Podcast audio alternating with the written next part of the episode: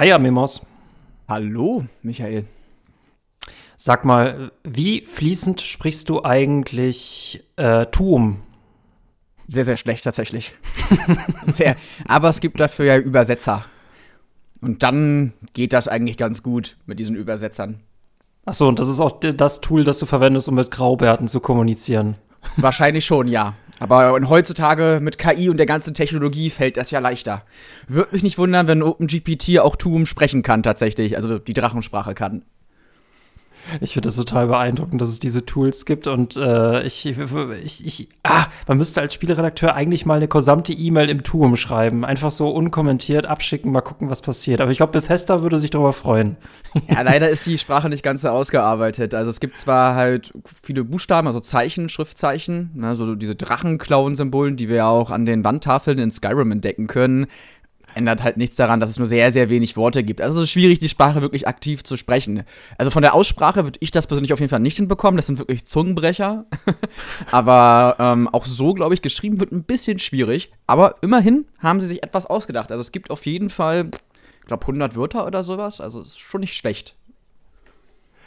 Und äh, damit ein äh, schönes Fussrodar an euch, Leute. Äh, willkommen zu CCG, willkommen zu einer sehr besonderen Folge, willkommen zu einem sehr, sehr besonderen Gast, dem lieben Amemos, äh, Luis. Ähm, Hallo. Ja, ja hi, äh, ähm, stell dich kurz vor.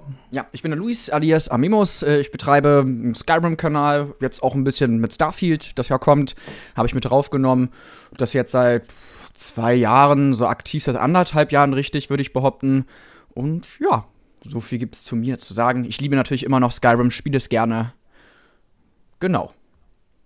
Ihr seht also, ich hätte mir eigentlich keine bessere Person für dieses Spiel holen können, aber ich wusste auch schon, das ist eine Mammutsaufgabe. Lad den Amemos ein, um mit ihm über Skyrim zu sprechen. Dann müsste eigentlich die Frage sein, wie viele Stunden. Man Deswegen, kann sehr, sehr viel füllen damit. Ja, ja. Boah, sind wir bis Ende des Jahres dran. Aber äh, ach, Skyrim ist ein ganz, ganz wunderbares Spiel. Und ich möchte mit dir ganz viel in Nostalgie tauchen und ganz viel in diesem Spiel mich eingraben. Und ach, das wird einfach wundervoll. Die eigentliche Frage, damit wir das nur in irgendeiner Weise kontrollieren können, wäre für mich wahrscheinlich heute, wie kann dieses Spiel, also warum lebt es heute immer noch? Warum ist es so beliebt? Denn erschienen ist es ja äh, der, in der sagenumwobenen 11.11.11. .11. ist es erschienen, äh, am 11. November 2011 und es hat sich bis heute äh, 30.000 Mal, 30 äh, Millionen Mal verkauft, also äh, schon eine krasse Sache. Äh, ja, und es ist einfach nicht tot zu kriegen und es gibt ja immer noch weitere Updates dazu. Ähm, Amimos, ganz kurze Frage. Warum lebt Skyrim noch? Darauf gibt es eine kurze Antwort und eine komplexe Antwort, wenn man so möchte. ich ich mache erstmal die kurze Antwort, äh, weil es einfach keine Alternative gibt zu diesem Spiel. Ja, also wenn man mal so guckt, gerade im Genre Fantasy, was halt PC-Spiele und so angeht, ist es doch etwas rar gesät. Vor allen Dingen, was gute Rollenspiele angeht. Das letzte, woran ich mich erinnere, ist halt The Witcher 3. Elden Ring kann man noch dazu zählen, wobei Elden Ring ja aufgrund seiner Erzählweise, also wie es die Geschichte quasi um dieses Universum erzählt, dann doch sehr, sehr einzigartig ist und halt nicht ein klassisches RPG in diesem Sinne ist. Und äh, solange es da halt keine Alternative gibt, ähm, werden die Leute auch weiter Skyrim spielen. Ähm, ja, definitiv. Also äh, das ist das ist wahrscheinlich auch das Ähnliche wie bei GTA Online. Äh, das ist tatsächlich aber überhaupt nicht in dem Sinne vergleichbar ist. Aber viele Leute meckern über GTA Online, aber sie spielen es ja trotzdem, weil es auch hier keine Alternative gibt. Also es sind einfach diese Leute, diese Platzhirsche, wenn man so will, die einfach das Genre für sich besetzen. Und ähm, ach, äh, Skyrim wird einfach niemals alt. Was mich zu einer interessanten Frage bringt: Welchen Kuchen bringt man zu Skyrim mit? Denn wir haben tatsächlich auf diesem Podcast eigentlich ist es mit dem Videospiel nur so eine Scheinfirma. Es geht eigentlich nur um Kuchen. Äh, welchen passenden Kuchen hast du für äh, Skyrim mitgebracht? Ich habe eine Reihe von kleinen süßen Süßkuchen gemacht, die bekannten Sweet Walls im Englischen, die man ja in Skyrim finden kann. Gibt es tatsächlich einige Rezepte, ähm, kurz und knapp. Es ist halt ein sehr, sehr einfacher Kuchen und den kann man wirklich gut leicht nachbacken. Es gibt sogar dazu in Skyrim, finde ich auch wieder sehr, sehr lustiger Fakt, ähm, wirklich eine Anleitung, wie man das backen kann. Echt in einem Buch? Ja, findet man. Also es gibt halt, also es gibt, also man kann das halt selbst herstellen. Also man braucht dafür ein Stück Butter, Hühnerei, Mehlsack, Milchkrug und Salz und dann hat man das. Im echten Leben ist es dann doch ein bisschen komplizierter. aber man kann sich so ungefähr daran halten und mit ein bisschen Backerfahrung kriegt man das dann auch hin. Ich habe mich jetzt hier dafür entschieden, eine Glasur mit äh, Zitrone zu verwenden, äh, mit Puderzucker und Zitrone. Sieht leider nicht ganz so schön aus, muss ich ehrlicherweise zugeben. Wenn man das Bild jetzt mal hier einblenden will, dann sieht man mhm. das. Aber es schmeckt auf jeden Fall ganz lecker. Das ist die Hauptsache, darum geht's ja. Ne? Genau. Ich meine, wie viel, egal wie viel Bugs in einem Kuchen drin stecken, Hauptsache es schmeckt, egal wie viel Bugs in einem Spiel drin stecken, Hauptsache es macht Spaß. Richtig. Ähm, ich ich habe bei dem Bäcker meines Vertrauens äh, nachgefragt, ob er Honigschnitten hat, weil das ja an sich ganz gut passen würde. Nussschnitten hatte er auch nicht. Ähm, Käsekuchen. Und das trifft sich ganz gut, weil Käse, ja, man wird es nicht glauben, Käse ist wirklich ein sehr wichtiges Nahrungsmittel in Skyrim. Man findet es äh, häufig, bei manchen Mods findet man es in äh, ganzen Fluten, in denen Spielestädte in äh, Käse ertrinken. Und äh, äh, Shiogorath, äh, der Daedra, hat auch eine ganz besondere Liebe für Käse. Und damit sind, glaube ich, für mich alle Bedingungen erfüllt, warum das zu Skyrim passt. Auf jeden Fall. Käsekuchen ist auch sehr, sehr lecker. Käsekuchen fast eigentlich immer. Ich müsste eigentlich in diesem Podcast eigentlich immer nur Käsekuchen mitbringen und dann einfach immer eine andere Begründung dafür finden. Und ich werde einfach, es ist ein Allrounder, das passt eigentlich zu allen Spielen. Hast du absolut recht. Ich würde sagen, du solltest einen Running Gag daraus machen. Einfach, genau, dann ist die Frage für immer beantwortet. Ich bringe einfach Käsekuchen mit. Äh, da wird mhm. mir Sebastian, der heute nicht dabei ist, aber er wird mir dafür auf die Finger hauen, sollte ich das wirklich tun. Weil wir haben da diesen Kreativitätswettstreit, dass wir dann immer versuchen, uns gegenseitig mit den Ideen zu überbieten. Ähm, ja, und das mögen wir mal die Zuhörenden und Zuschauenden entscheiden, äh, wer den in der letzten Staffel gewonnen hat. Ich bin mir da sicher, aber ähm, zurück zu Skyrim. Ähm, wann äh, war deine allererste Partie in Skyrim und kannst du dich daran erinnern, Amemos? Ja, ich kann mich da sehr, sehr dran stark erinnern, weil ich damals Skyrim mit Daggerfall verwechselt habe. Oder irgendein Gaming-Artikel war falsch. Ich hatte das damals so verstanden, dass Skyrim deutlich, deutlich größer ist, nämlich in der Größe von Daggerfall und so groß ist wie Großbritannien. Und ich habe das damals dann heruntergeladen auf einen sehr, sehr schlechten Laptop, wo sich auch schon der Bildschirm abgelöst hatte. Und saß dann zusammen mit meinem zwei Jahre äh, jüngeren Bruder dort. Und er meinte so zu ihm, ja, das ist jetzt so groß wie Großbritannien und so. Und komm da gerade aus der Höhle von Helgen raus, nun dann relativ schnell festzustellen, dass die ne, Distanzen auf der Karte sich nicht ganz so decken. War dann allerdings doch überwältigt davon, ähm, wie immersiv das ist. Ähm, ich müsste damals 14 gewesen sein und er demnach 12. Und wir haben uns dann immer so ein bisschen abgewechselt. Ähm, wir haben das vor allen Dingen gespielt damals in unserer Ferienhütte im Spreewald. Das liegt in der Nähe ja. in Brandenburg, in der Nähe von Berlin und ähm, haben das natürlich bis spät in die Nacht gespielt. Ich kann mich halt noch erinnern, wie er war ja jung, ne? ich ja auch. Er ist dann halt immer eingepennt sozusagen an meiner Seite, während ich dann halt durch irgendwelche Dwemer-Ruinen gerannt bin. Und ähm, sind sehr, sehr schöne Kindheitserinnerungen, ehrlicherweise. Und ähm, ja, deswegen erinnere ich mich auch noch sehr, sehr stark daran tatsächlich. Das war bei mir tatsächlich, ich, äh, das war so gegen Ende meines Studiums. Also ich bin wieder wiederum hier ziemlich late to the party. Ich glaube erst 2017 wird es gewesen sein. Äh, hab mir noch so ein paar Sachen für die PS3 geholt und da kann tatsächlich auch Skyrim. Und es gibt bei ganz vielen Spielen hast du dieses Problem, wann fängst du mal mit so einem Koloss an? Und dann gab es mhm. diese schicksalhafte Nacht, in der meine Partnerin zu einem Spielela äh, Spieleabend eingeladen worden ist ähm, und äh, ich quasi nicht mitging und mir dann dachte, hm, was spiele spiele ich heute? Und dann habe ich Skyrim gespielt und so diese erste, ne, dieser Einstieg, vor allem auch das erste richtige Elder Scrolls Spiel für mich und dann dieser Einstieg, der Drachenangriff und du bist das erste Mal in dieser ersten Ruine in der Nähe. Äh, hilf mir auf die Sprünge. Ödsturzhügelgrab. Genau, langer Name. da habe ich auch gestern ah. nochmal mit meinem Freund diskutiert drüber, fand ich ganz lustig. Das Ödsturz-Hügelgrab wird ja konsequent zusammengeschrieben. Nun ist es allerdings auch so in Skyrim, dass es einige Orte gibt, die mit Bindestrich geschrieben wird. Und das finde ich immer so lustig, weil man bei solchen fiktiven Namen quasi frei entscheiden kann, wann man mit Bindestrich schreibt und wann nicht. Und beim Ödsturz-Hügelgrab haben sich aus irgendeinem Grund die Übersetzer entschieden, keine Bindestriche dazwischen zu machen. Und das ist wirklich ein ganz, ganz schlimmer Name, so lang. Also Katastrophe. Es wird für mich immer das erste Grab sein und das war für mich so mhm. das erste, ne, da war ich so quasi eine Abenteuerjungfrau und das war so mein allererstes Abenteuer und dieser Moment ist mir bis magisch hängen geblieben. Genauso wie für mich so der, äh, das Spielende von Skyrim. Also ich spiele das immer noch, aber ich habe auch für mich selber tatsächlich auch mal so ein Ende einer Geschichte gewählt und alles, was ich jetzt spiele, ist für mich ein Epilog. Aber an diese beiden Momente kann ich mich sehr, sehr gut erinnern. Dazwischen verschwimmt es, weil da sind schon ein paar hunderte Stunden an Spielzeit zusammengekommen Wobei ich natürlich weiß, bei dir wird wahrscheinlich die Menge mal vier betragen. Kann sein, ich weiß es gar nicht so genau. Ähm, ich habe sehr, sehr viele verschiedene Spielstände, weil ich auch immer hin und her experimentiert habe. Was mich halt ehrlicherweise immer sehr, sehr fasziniert hat, ist halt die Sandbox. Sagen auch sehr, sehr viele Leute, mhm. immer wieder auch bei meinen Videos in den Kommentaren, dass es so die Sandbox ist. Und das kann man halt auch immer wieder mit einem neuen Spielstand genießen. Andererseits finde ich so ein bisschen schade über die ganzen Jahre, dass es nicht diesen einen Spielstand gibt, wenn du verstehst, was ich meine. Ähm, ich glaube, ich habe auch meinen allerersten Spielstand gar nicht mehr. Also der ist weg, definitiv, irgendwie gelöscht, leider. Ähm, ja, aber ich hatte immer eine andere Perspektive auf dieses Spiel quasi. Und ähm, so ist es. Was ist so, ähm, weil ne, man kann das ja 100 bis 200 Mal neu anfangen. Ähm, was ist so die beste Spielweise? Weil da streiten sich so ein bisschen die Geister, weil ich persönlich bin in meinem Spielstand quasi der Anführer von allen Gilden geworden, was zu einer Identitätskrise geführt hat, während dann dieser Bürgerkrieg umso irrelevanter wurde, weil mir ja ohnehin schon alles gehört. Äh, und das war für mich so diese Art, es durchzuspielen. Im Nachhinein fühle ich mich ein bisschen komisch, das alles gemacht zu haben. Was ist so für eine wirklich, für eine Skyrim-Neuling für dich so die beste Spielart, dieses Ding anzugehen, bezogen auf diese vielen Haupt-, Nebenquests und Fraktionen? Tatsächlich einfach da sich so ein bisschen treiben zu lassen, also wirklich in dieses Spiel einzutauchen, zu erkunden und einfach so zu gucken, wie sich das Ganze entwickelt. Ähm, ich sehe das halt leider immer wieder bei Computerspielen, gerade bei Bethesda-Spielen, deswegen funktionieren diese Spiele auch nicht für alle Leute.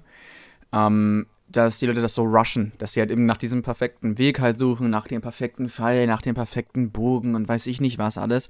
Sehe ich auch immer wieder in den Kommentaren, wenn ich irgendwie irgendwelche Gegner vorstelle, dann schreiben die, ja, der war doch gar nicht so stark, den habe ich hier gewone-shottet und so. Und dann denke ich mir halt auch so, ja, cool, hast du halt gemacht, so, aber also man, man kann halt viel machen. Es steht eine große Spielwelt halt einfach offen, auch noch nach über elf Jahren fast jetzt. Und da sollte man einfach ganz, ganz locker rangehen. Ähm, es gibt tatsächlich von Bethesda so einen kleinen Guide dazu. Es gibt ja Spielerhilfen und sowas. Und da ist halt drin geschrieben, dass man, wenn man aus Helgen rauskommt, erstmal halt gleich Kräuter sammeln soll und dann, dann später in Flusswald, dem ersten Dorf, was man ja begegnet, quasi Tränke herzustellen. Dort kann man ja auch schon an die Schmiede gehen und ähm, dort ein bisschen das Schmieden lernen. Also da werden einfach quasi alle Systeme so ein bisschen kurz vorgestellt wenn man sich ähm, aus Helgen, also wenn man aus Helgen rausgeht und sich etwas links hält, also Richtung Falkenring eigentlich geht, dann findet mhm. man da auch relativ schnell ein Banditenlager und das ist relativ niedrig level levelig. Also die Banditen sind halt da sehr, sehr leicht wegzunieten, tatsächlich. Und da findet man halt dann schon erste Ausrüstung. Man findet sogar ein Buch, was Einhändigkeit weiter hochlevelt. Und geht man sogar etwas weiter nach links, findet man einen Talos-Schrein wo es eine Talmorobe gibt, die sich besonders gut für Magier eignet, weil die einfach sehr, sehr starke Werte hat, was Magika angeht. Also, es gibt da ein paar Tipps und Tricks, ganz klar. Man kommt ja auch an den Wächtersteigen beispielsweise vorbei, ganz ikonisch, dieser Blick auf den See. Ähm, mhm. Da kann man ja dann auch schon welche aktivieren. Ähm, ich persönlich benutze hier auch tatsächlich äh, bereits eine Mod ganz gerne. Alternate Start, Live Another Life heißt die. Und die sorgt einfach dafür, dass man halt frei entscheiden kann, wo man startet. Ob man in einer Taverne startet, ob man direkt in einer Gilde startet. Ähm, und so hat man nochmal so ein bisschen die Möglichkeit, quasi Skyrim aus einem anderen Blickwinkel zu spielen. Man kann das auch in dieser Mod so einstellen, dass das halt einfach zufällig passiert. Also, dass man zufällig halt quasi auswählt, dann legt man sich pennen und dann wacht man halt irgendwo auf und dann geht das Abenteuer los. Aber ich würde immer sagen, locker rangehen, immer mit einer großen Freude rangehen und dann geht das auch. Aber äh, zu diesem Identitätsproblem äh, persönlich, äh, willst du quasi jede Fraktion äh, regieren oder sagst du dir, für diesen Playthrough mache ich nur diese bestimmte Fraktion und lass die anderen liegen? Ganz ehrlich, wenn ich, wenn ich halt mhm. so ein Playthrough starte, dann sage ich das vielleicht durchaus. Ha, diesmal mache ich nur die Diebesgilde und die dunkle Bruderschaft löse, äh, lösche ich aus. Aber nach so ein, zwei, drei Stunden ändert sich vielleicht auch so ein bisschen das Gefühl bei mir. und ich denke so, doch, irgendwie hat sich dieser Charakter so entwickelt, dass er jetzt ganz gut in die dunkle Bruderschaft reinpasst und dann schließe ich mich doch dieser an. Also, das ist wirklich sehr, sehr individuell. Also, ich habe mich da schon bei ertappt, dass ich da nicht so konsequent spiele. Ähm, das ist vielleicht auch so der große Nachteil bei so einer extremen Freiheit tatsächlich, ähm, dass man halt vielleicht dann doch nicht so ganz mit seinen Werten, mit seinen Idealen, die man eigentlich seinem Charakter gegeben hat, äh, stickt. Ne? Also man, das Spiel gibt ja kein, nicht diese Disziplin ein. Also dass man wirklich mit irgendeiner Klasse oder mit irgendeinem bestimmten Fähigkeitsbaum, dass man da verharren muss, sondern man kann das ja immer wieder umändern. Und ähm, dementsprechend äh, ist das bei mir auch so im Spieldurchlauf, dass ich häufig dann doch irgendwie alle Fraktionen nochmal durchspiele. Und ähm, ja, passiert halt. Das ist, ich, ich habe immer diese, dieses Bild vor Augen ne, äh, mit dem Hearthfire DLC später sind ja die eigenen Spieler äh, in den Häuser dazugekommen und dann sitze ich quasi da mit meiner Family und meine äh, Kinder würden dann durch den durch die Trof das durch, durch durch das Trophäenzimmer rennen und mir irgendwelche Fragen stellen zu meinen Abenteuern und äh, da würde ich auch sagen, äh, ja stimmt, das habe ich auch erlebt. Also man kommt ganz schön durcheinander, welche Geschichten alle über meine meinen legendären Charakter erzählt waren. Ja, er war auch mal auf der Magier äh, mhm. er war auch mal bei der Dieb Diebesgilde der Bruderschaft. Ähm, ja, ich glaube persönlich, äh, bei jedem Playthrough bin ich jetzt mittlerweile so, dass ich einen anderen Charakter spielen möchte, damit ich nicht immer nur diesen Charakter habe, der irgendwie alles erlebt hat, weil irgendwann drin habe ich mich auch zum Vampir machen lassen, was total nervig war, ehrlich gesagt, weil ich gar nicht so viel damit gemacht habe, bis ich Gott sei Dank mich in Mortal mal heilen lassen konnte von dieser äh, Jugendsünde. Also das ist ein grundlegendes Problem der Elder Scrolls-Reihe tatsächlich. Ähm, es gab auch mal vor einigen Monaten, glaube ich, vom GameStar-Podcast, den ich gehört hatte, auch die Frage, ähm, wie gut muss der Protagonist Protagonist äh, in einem Videospiel ausgearbeitet sein. Und Skyrim ist ja das Extrembeispiel, wo wir wirklich gar nicht keinen Background haben, wo wir uns das quasi selbst ausdenken müssen. Ähm, ich kenne einige Leute, die so ein bisschen aus diesem Rollenspielbereich kommen, vor allen Dingen äh, Tabletop, Pen and Paper und so, die wirklich sich dann so eine kleine Background-Geschichte schreiben auf dem Papier zu ihrem Charakter, also die das richtig leben.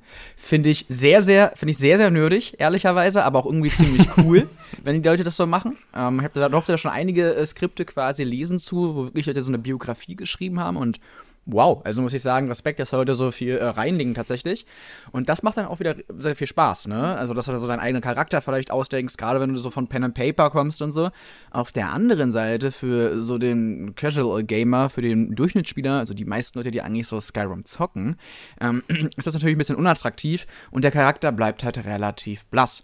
Und ich finde das relativ spannend, weil Todd Howards erstes Elder Scrolls Spiel. Und Todd Howard, Todd Howard ist ja bekannt für Morrowind, Oblivion und Skyrim. Er hat ja dieses Spiel herausgebracht, war ja ähm, The Elder Scrolls Redguard und dort gibt es tatsächlich einen vorgefertigten Protagonisten. Ähm, ich würde sogar sagen, dass das Spiel relativ gut ist, sehr, sehr underrated tatsächlich. Gerade weil es halt, wie gesagt, einen Charakter hat, der vorgefertigt ist, den wir spielen halt. Und ähm, hat sich aber Bethesda nie wieder getraut. Ähm, hm. Schon bei Fallout 4 gab es ja so ein bisschen die Diskussion, dass der Charakter äh, spricht. Also ich spiele jetzt gerade Fallout 4, ich finde das gar nicht so schlimm, ehrlicherweise. Ähm, mich stört beides nicht. Ich finde das eigentlich ganz interessant, das ist ganz angenehm. Und ähm, gibt immer für und wider. Aber es ist natürlich immer dieses Problem, ne? Wenn dein Charakter halt, wenn das Spiel oder wenn die Leute die dich nicht so ein bisschen an die Hand nehmen, die Entwickler, und du zu viel Freiheit hast, dann, dann wirkt dein Charakter auch irgendwie blass. Du machst halt all diese mhm. ganzen Fraktionen, es gibt keine wirklichen Konsequenzen. Das ist halt dieser Preis der Freiheit. Und das kritisieren auch immer wieder einige Leute. Und das ist ziemlich spannend. Also die Leute wollen gar nicht unbedingt so viel Freiheit in Spielen haben, wie sie immer sagen. Ja.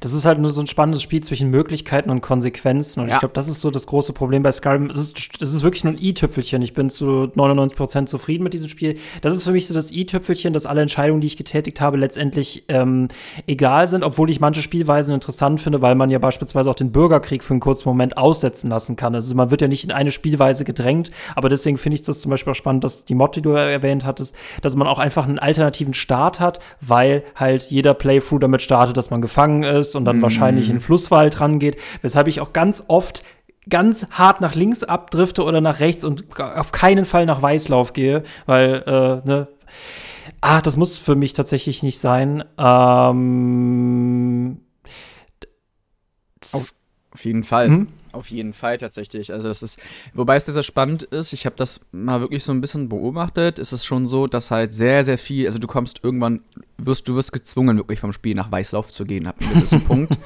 Ähm, du kommst sonst nämlich in der Bürgerkriegsquestreihe nicht weiter und ganz viele Sachen sind tatsächlich damit verknüpft, dass du halt dorthin gehst und dass dieser erste Drache da am ähm, Weißlauf-Wachturm kommt Mhm. Ähm, sonst funktioniert das Spiel tatsächlich an einigen Stellen nicht mehr richtig. Also die Quests gehen dann einfach quasi nicht weiter. Also du wirst da wirklich hingeleitet vom Spiel. Genauso wie du halt auch irgendwann nach Riftern musst oder zur Akademie von Winterfeste, um die Schriftrolle der Alte, also, also musst dich auf die Suche nach der begeben. Ähm, also es gibt halt einfach so wirklich Orte in Skyrim, wo du genötigt wirst hinzugehen. Es gibt dann aber auch Orte wiederum, wo du nicht genötigt wirst hinzugehen, also die nicht so eng verknüpft sind mit der Hauptquest und sowas. Und das ist sehr, sehr spannend. Also wo Bethesda sich so festgelegt hat, hey, hier muss der Spieler eigentlich hingehen. Und da merkt man dann halt auch wieder, dass dann halt zum Beispiel von den Quests und sowas das Spiel dann gar nicht so frei ist. Also es ist einfach nur eine unglaublich gute Illusion, die aufgebaut wird. Aber vom mhm. Technischen, was da im Hintergrund alles läuft und so, von der Programmierarbeit und wie die Quests miteinander verknüpft sind, gibt es halt einfach wirklich diese diese Schalter, diese Kipping-Momente, wo du halt einfach eine gewisse Quest machen musst, um hier halt voranzukommen in dem Spiel. Und das finde ich unglaublich spannend. Das ist jetzt mir wieder eingefallen, was ich dazu sagen wollte. Das ist auch für mich so das Paradebeispiel. Es gibt auch viele Leute, die Skyrim so belächeln als so das Casual McDonalds Rollenspiel, aber ich finde das so oft, dass man das auf so viele Weisen angenehm spielen kann und das ist auch, du kannst dich mit den Rollenspielaspekten beschäftigen, du kannst es aber auch einfach beiseite lassen.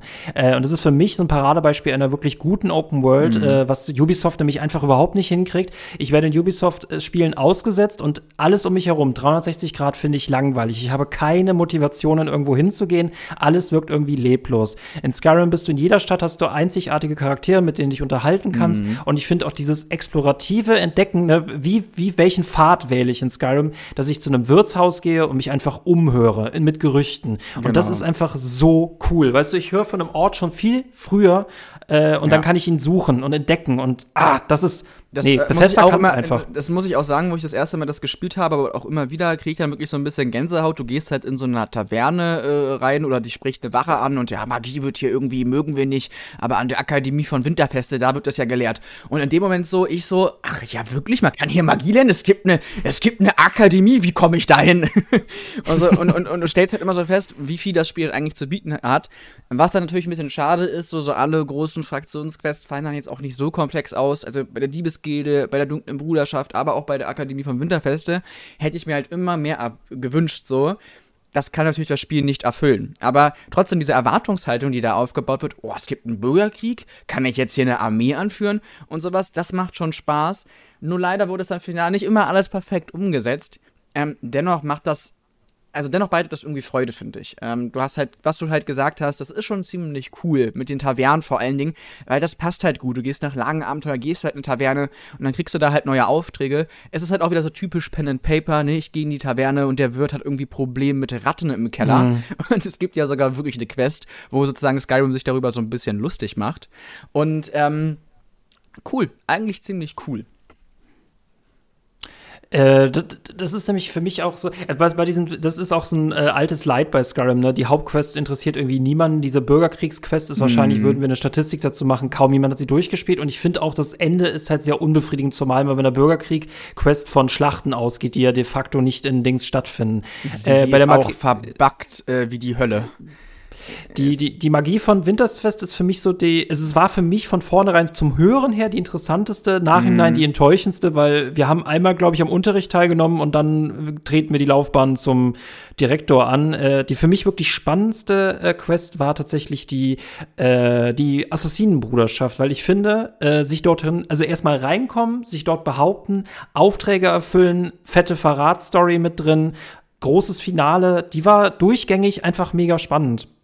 Man muss äh, wirklich sagen, dass die halt geniehaft auch umgesetzt ist. Also, dass du da halt irgendwie dann nachts aufwachst und von der Astrid entführt wirst und so. Also, das ist ja so random. Also, random, super. Ja, mhm. wenn man das so kennt, dann klar, wir kennen das jetzt schon, jetzt ist nicht mehr so aufregend, aber wo man das erste Mal, muss ich mal zurückerinnern, wo man das das erste Mal gespielt hat, man redet da halt irgendwie im Windhelm mit diesem Argentino-Junge und dann denkt man so, okay, hä, was war das denn jetzt so, ja? Geht dann weiter, geht seine Wege und dann so nach zwei, drei Stunden entscheidet man sich mal in eine Taverne schlafen zu legen und auf einmal wachst du halt in irgendeiner verlassenen Hütte auf und denkst so, hä, was ist denn jetzt los, bitte? So, also es ist halt einfach auch so ein cooler Break. Das hat mich damals sehr, sehr gebannt, muss ich sagen. Und was die dunkle Bruderschaft, diese Questreihe wirklich sehr, sehr gut geschafft hat, diese, diese Stimmung. Ähm, die Dialoge sind ja nicht an allen Stellen perfekt und so, aber wirklich diese Stimmung und dieses Düstere, dieses Dunkle, das passt halt auch zu diesem nordischen Skyrim, dieses Unheimliche. Das ist ja auch wirklich so eine Kult, so eine Sekte. Das hat mich auch echt wirklich überzeugt und ich würde auch sagen, es ist mit einer der besten Questreihen im Spiel ist, wenn nicht sogar die beste. Das finde ich aber halt, weil sie so kleinschrittig ist. Ne? Du mhm. erfährst von diesem Jungen davon. Dann äh, erledigst du eigentlich quasi einen Auftrag im Namen der Bruderschaft, auch wenn du nicht für sie arbeitest. Die fühlen sich dadurch provoziert und nehmen dich auf. Und äh, das sich, ist ja. Es fühlt sich halt äh, sehr, sehr realistisch an. Ne? Also du kommst halt ah. halt ein bisschen in so eine Taverne und dann schnappst du dieses Gerücht auf. Da ist ja dieser Junge, der ist irgendwie durchgedreht im Windhelm mhm. und ähm, der macht dann ein Ritual und denkst du so, ja, okay. Pff, wenn ich da mal bin, kann ich mal ja vorbeigucken, vielleicht gibt's da irgendein cooles Schwert oder irgendwie sowas. Dann gehst du da rein und dann entwickelt sich das so. Du, du rechnest halt gar nicht, das ist halt schon ein ziemlicher Plot-Twist, dass daraus sich so eine große Questreihe bildet. Ähm, das finde ich halt äh, mega cool. Und ähm, das ist wirklich gut gelungen. Und die anderen Quests bleiben da eher so ein bisschen blass, das stimmt schon. Ich fand vor allem auch diese normalen Kopfgeldaufträge, weil mhm. äh, ja, töten tun wir viel in Skyrim, aber so heimlich töten, dass ja. du wirklich so jemanden bei nachts einbrichst oder vergiftest oder so, ohne dass das jemand sieht, das ist schon, ich spiele sehr, sehr gern Hitman, deswegen das war für mich so, das ist, ist, ja, ja, deswegen, das war schon richtig cool. Mhm. Aber äh, vor dem Hintergrund verblassen die anderen so ein bisschen. Die haben natürlich auch immer ihre Wendungen und dass man halt nachher Anführer wird, aber das ist wirklich auch so die äh, sehr, sehr abwechslungsreichste Quest.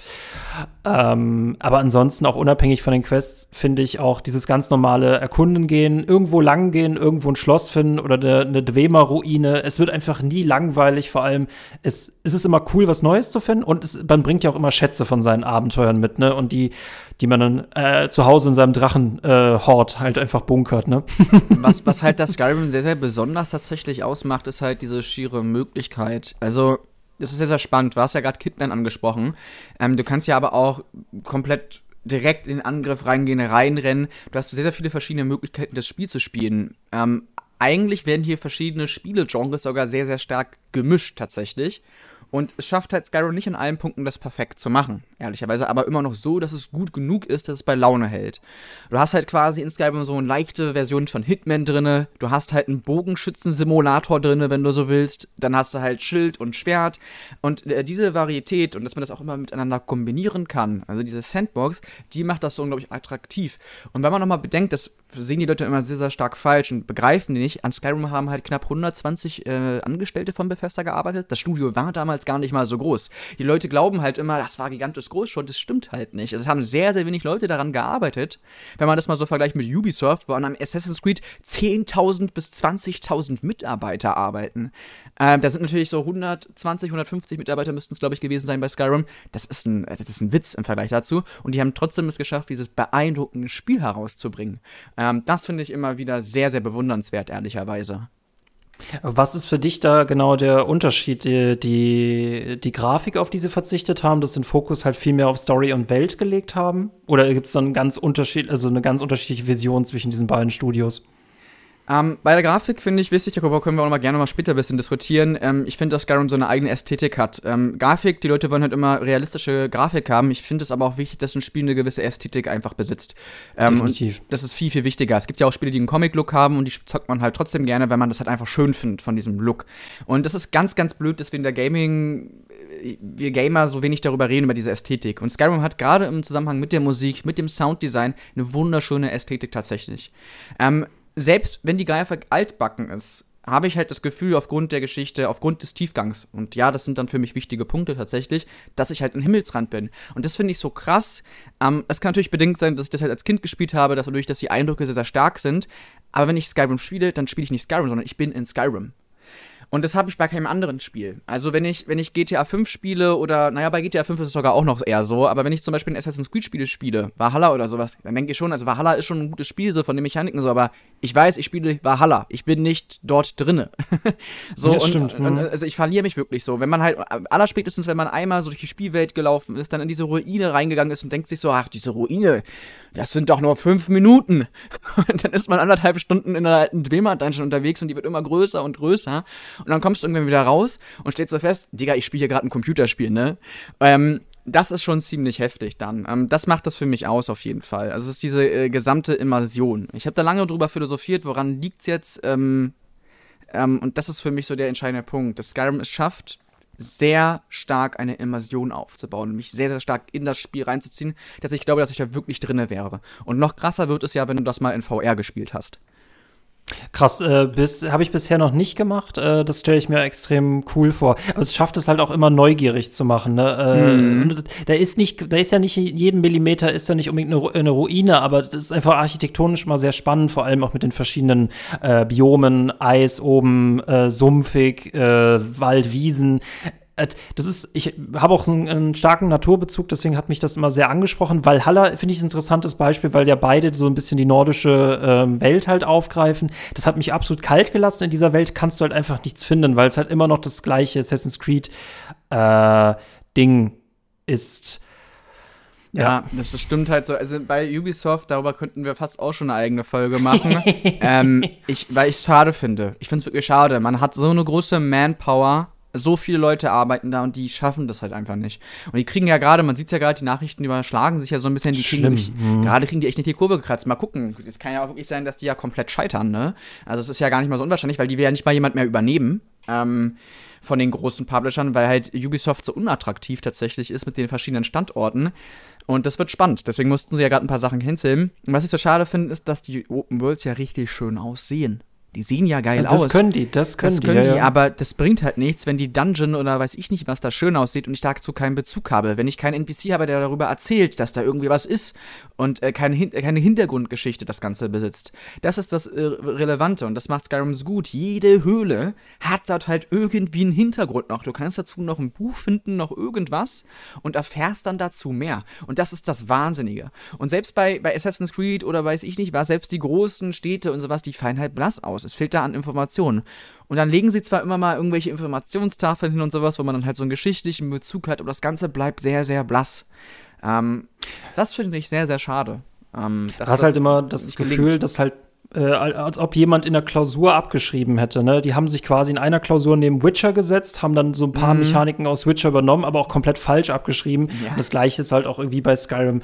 Nee, die haben für mich äh, keine Seele. Ich glaube, das ist auch wirklich ein ganz großer Punkt. Mhm. Äh, Seele ist entscheidend. Äh, Mirage bin ich gespannt drauf, weil Assassin's Creed Mirage-Beziehung äh, so eine, quasi so eine Rückkehr zu alten Werten ist, gerade dieses Social Stealth.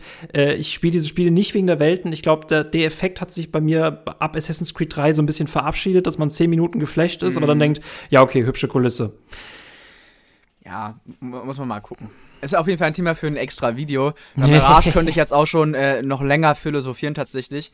Ähm, auf jeden Fall ist es so, dass ich jetzt diesem Studio bzw. diesem Publisher jetzt nichts Schlechtes wünsche. Ubisoft ist halt sehr stark in der EU vertreten. Es ist halt ein europäischer Publisher, deswegen habe ich eine gewisse Sympathie einfach dafür.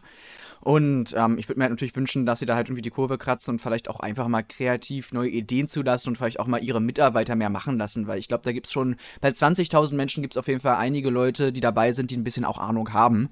Und wahrscheinlich werden die halt einfach noch nicht umgesetzt, diese Ideen von der Führungsriege. Finde ich schade.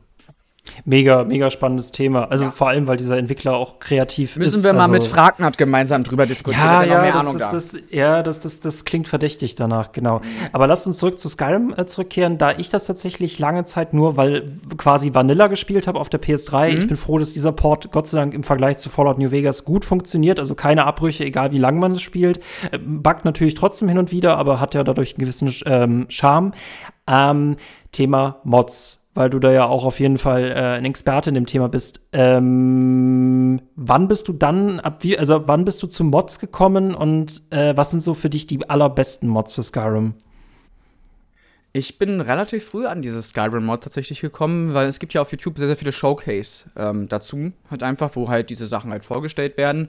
Und natürlich ist man dann halt ein bisschen begeistert, gerade wenn man das Spiel nochmal so grafisch etwas auf, aufhübschen kann oder auch verschiedene Outfits irgendwie anprobieren darf, seinen Charakter. Also es gibt ja wirklich grenzenlose Möglichkeiten. Ich habe dann relativ früh angefangen, das Ganze ähm, zu installieren.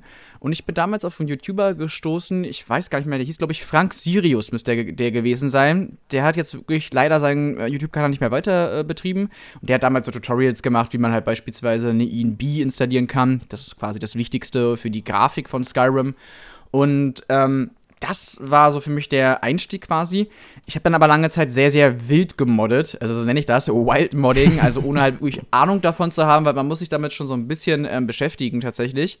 Und ähm, ja, natürlich ist häufig das Spiel abgestürzt. Es ging nicht. Die Skyrim Legendary Edition war ja auch sehr, sehr instabil.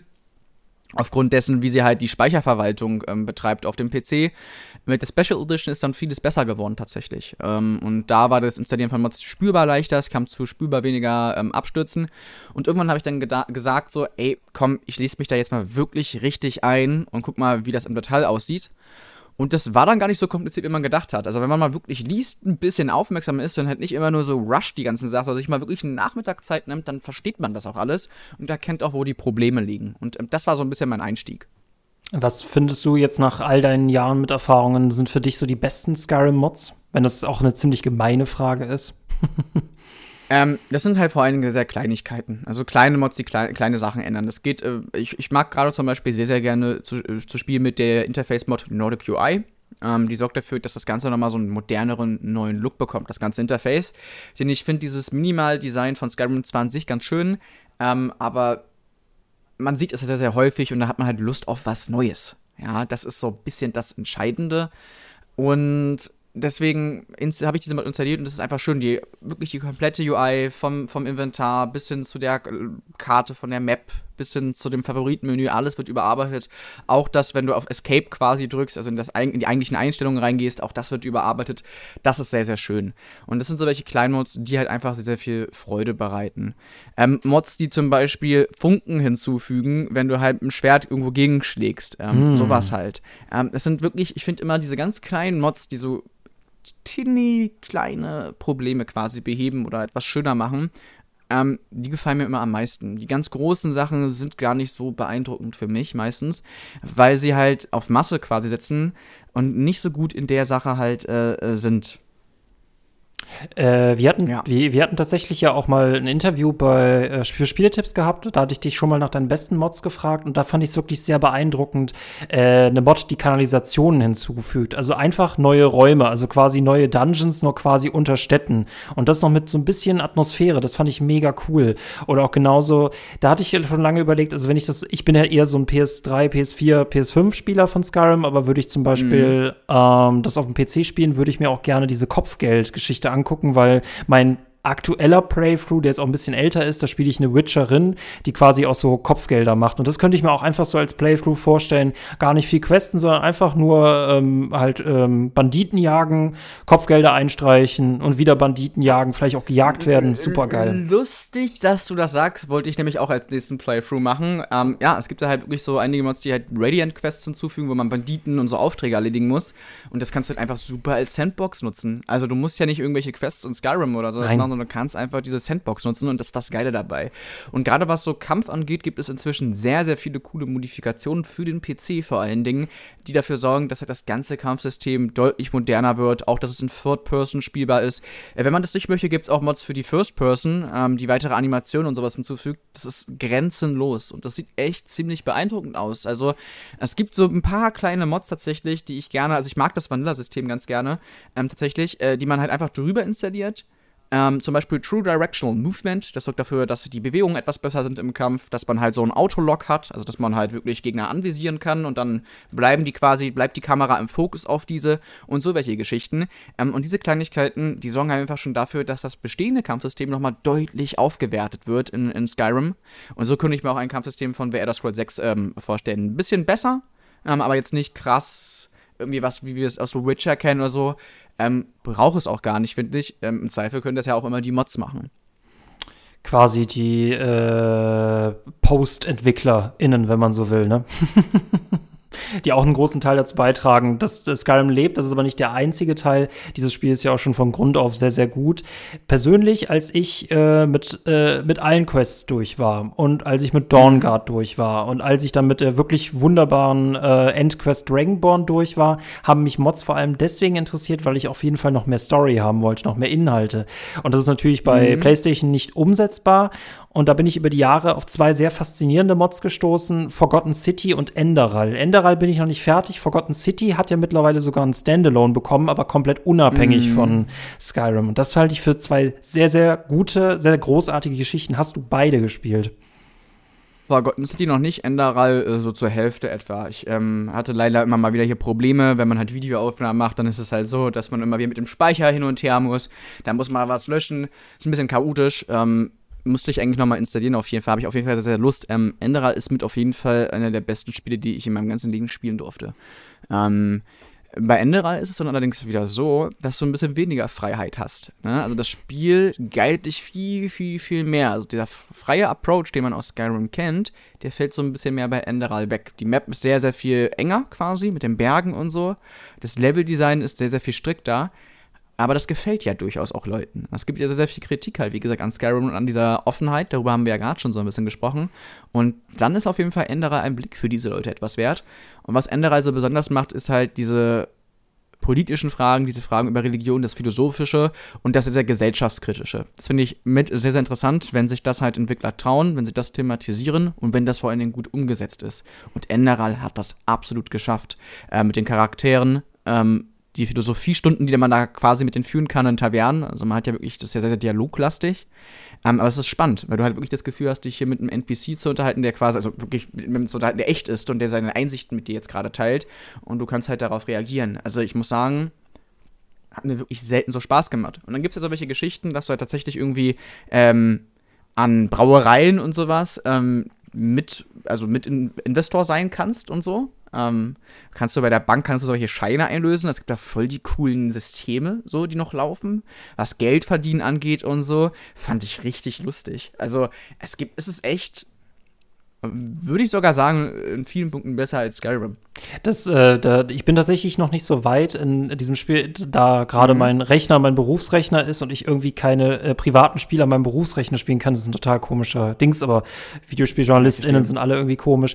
Ähm, was ich aber beeindruckend fand bei Enderei, muss ich sagen, äh, was so, wir, wir reden ja auch gerade quasi sehr viel darüber, was macht eigentlich gutes Rollenspiel aus und warum ist Skyrim eines und gerade dieses unbeschriebene Blatt und dass man quasi mir diese Freiheit weggenommen hat, dass ich, dass ich äh, dass ich schon einen vorgefertigten Charakter habe, fand ich bei Enderai gerade am Anfang so unglaublich sehr gut gemacht, dass du mit einer Albtraumsequenz startest. Du weißt nicht so viel über deinen Charakter, aber dieser Albtraum, der macht das, der macht dich schon extrem neugierig, wen du da eigentlich spielst. Und das ist bis, äh, ich muss sagen, gehört für mich jetzt schon zu, also zu den besten Einstiegen, die ich je gespielt habe. Und da dachte ich mir, du bist keine Fanmod mehr, du bist keine Fanmod, du bist ein eigenwertiges Nein, das Spiel. Ist, ähm, das, ist, ähm. das ist definitiv keine Mod, das ist ein eigenständiges Spiel. Die hatten ursprünglich auch angefragt, bei Bethesda diese Engine quasi zu kaufen, weil sie wollten ja selber ähm, auch Sachen am, ähm, am Hardcode ändern, was ja verschlossen ist. Da kommst du ja nicht dran als Modder. Bethesda hat das allerdings abgelehnt, weil sie ja die Creation Engine selber weiterentwickeln. Das wird ja auch für Starfield jetzt genutzt. Da gibt es Sinn, dass sie da ihr Produkt halt schützen. Ähm, und dementsprechend mussten sie das dann halt einfach so machen. Ähm, was da Sure AI geschaffen hat, ist halt wirklich der Wahnsinn. Es ist ein einständiges Spiel. Es benutzt natürlich einige Assets auf Skyrim, ganz klar. Da haben sie ein bisschen was übernommen, aber sie haben sehr, sehr viel neu erstellt. Und ähm, ist sehr, sehr schade, gerade im Deutschen ist es komplett in Deutsch vertont, mit professionellen Synchronsprechern, also wirklich professionelle Leute dabei, die man auch aus Werbung kennt, die man auch aus äh, Filmen kennt zum Teil. Und es wird viel zu wenig gespielt und viel zu wenig sich darüber unterhalten, über dieses Spiel. Ähm, ich habe dazu letztens mal wieder ein Video gemacht. Ich plane dazu nochmal so quasi ein Werbevideo äh, für, äh, für dieses Spiel zu machen, weil es hat deutlich, deutlich mehr Aufmerksamkeit verdient. Ähm, es ist echt beeindruckend. Äh, vor allem da, wenn man die Special Edition auf Steam besitzt, kann man sich auch kostenlos runterladen und das ist überhaupt kein Problem, weil so oft so das Bauchgefühl ja für Leute, die sich nicht so viel mit Mods auseinandersetzen, immer denken, dann ist das Installieren so schwer und dann wird das nicht so richtig funktionieren und das, das ist bei Enderal alles so super optimiert und man muss es halt nur noch bei Steam kostenlos runterladen. Also das ist für mich echt ein versunkener, großartiger Schatz und in, man fühlt sich schon so ein bisschen, wenn man das, man weiß halt immer, es können eigentlich so wenig Leute, ne? deswegen ist es so ein Schatz für einen selbst, aber es sollten so viel mehr Leute kennen. Also ähm, da finde ich es krass, dass Forgotten City halt eher so viel bekannter ist, natürlich auch so durch die Standalone-Variante und das beschäftigt sich mit einem Thema, was ich auch sehr großartig finde, Zeitschleifen mhm. und täglich größtes Murmeltier. Das kann ich dir definitiv empfehlen, vor allem, weil man befürchtet bei sowas auch immer sehr viel Monotonie, aber nein, jeden Tag, den du in Forgotten City spielst, wirst du irgendwas Neues rausfinden, um irgendwie aus dieser Zeitschleife auszubrechen. Und es kommt tatsächlich mit wenig, wenig Kämpfen aus. Und das braucht, äh, brauchen Rollenspieler auch tatsächlich nicht, wenn sie eine sehr gute Story haben. Naja, Forgotten City punktet ja vor allem halt mit diesen großen Dungeons und mit diesen bedrückenden. Ne? Das ist ja, das ist sehr interessant gemacht. Ähm, auf jeden Fall eine Mod, die man auf jeden Fall mal spielen sollte, die ich endlich mal spielen sollte. Ähm, es ist sehr, sehr beeindruckend. Ich, ich gönn's auch voll, dass die jetzt da nochmal in Standard-Lohn-Variante sozusagen draus gemacht haben. Das ist sehr, sehr beeindruckend. Ähm, Gerade bei Sure AI, die ja Enderal gemacht haben, bin ich mal äh, gespannt, was die so in Zukunft machen. Ob die vielleicht selbst irgendwie eine Engine kreieren, einkaufen sich wahrscheinlich und vielleicht hoffentlich in der Zukunft noch mehr Rollenspiele machen. Ähm, ich würde dafür Geld bezahlen. Ja, definitiv. Also für so, ein, für mhm. so ein Spiel für Enderal würde ich 100 Euro bezahlen. Ich meine das ist absolut ernst. Es ist vollkommen in Ordnung shut the fuck up and take my money, ja. so, ähm, die haben äh, so einen hohen äh, Punktestand bei mir da tatsächlich drin. Ähm, deswegen, der äh, Autor davon ja auch, der Nikolaus äh, Litzau, hat ja auch einen eigenen Roman tatsächlich dazu veröffentlicht. Im Englischen, inzwischen ist der ja auch im Deutschen erhältlich, Träume der Todgeweihten. Ähm, auch sehr, sehr gut geschrieben, bin ich gerade dabei, das zu lesen tatsächlich, kann ich nur empfehlen. Ähm, es ist halt auch an sich diese ganze Weltenderei, die Lore dahinter und ähm, alles sehr, sehr gut gemacht.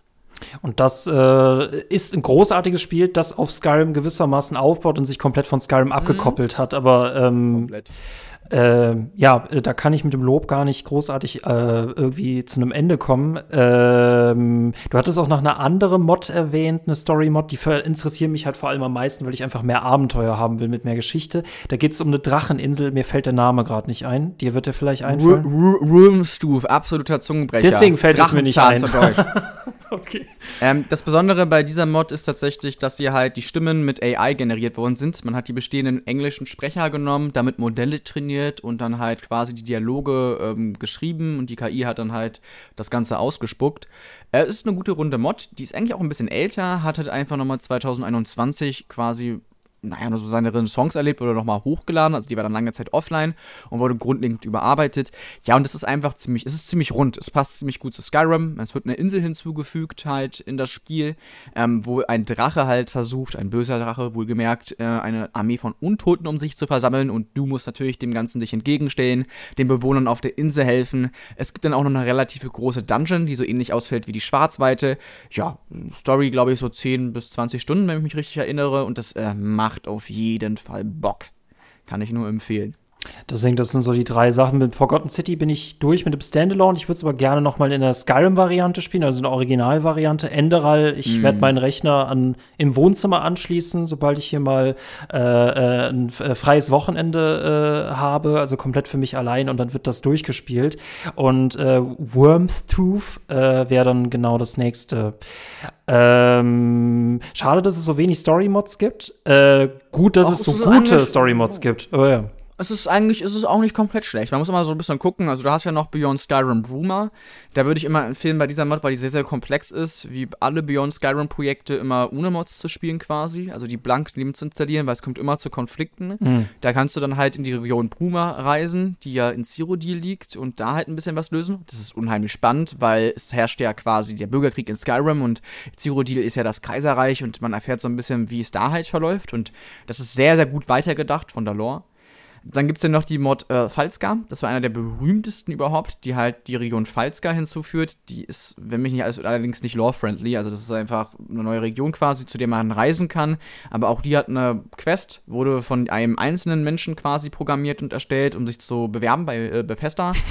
Ähm, aber so Beyond Boomer, Roomstuff kann ich auf jeden Fall empfehlen. Das ist ähm, mit, ähm, mit das Beste, was es gibt. Und dann gibt es noch ein paar andere. Ähm, es gibt, ähm, bist du denn ein Dark Souls-Fan? Ja, die, ähm, mh, die Lore mag ich. Ich bin mit den Sp äh, Die Spiele sind schwer. Okay, ja, das ist schon mal interessant. weil da gibt es auf jeden Fall auch einiges an Quests inzwischen. Ich habe nur den Namen vergessen, fällt mir gerade auf. Aber es gibt einiges tatsächlich. Ähm, kann ich nochmal auf jeden Fall verlinken.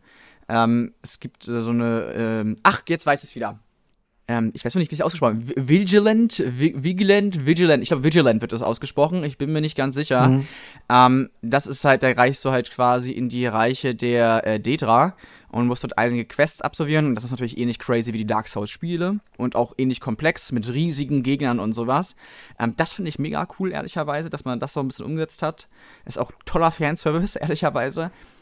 Ähm, was ich immer empfehle, gerade wenn du diese Sandbox von magst, ist Legacy of the Dragonborn. Einer der berühmtesten Mods, kurz und knapp. Es macht ein Museum in Einsamkeit auf und dieses Museum sucht Exponate.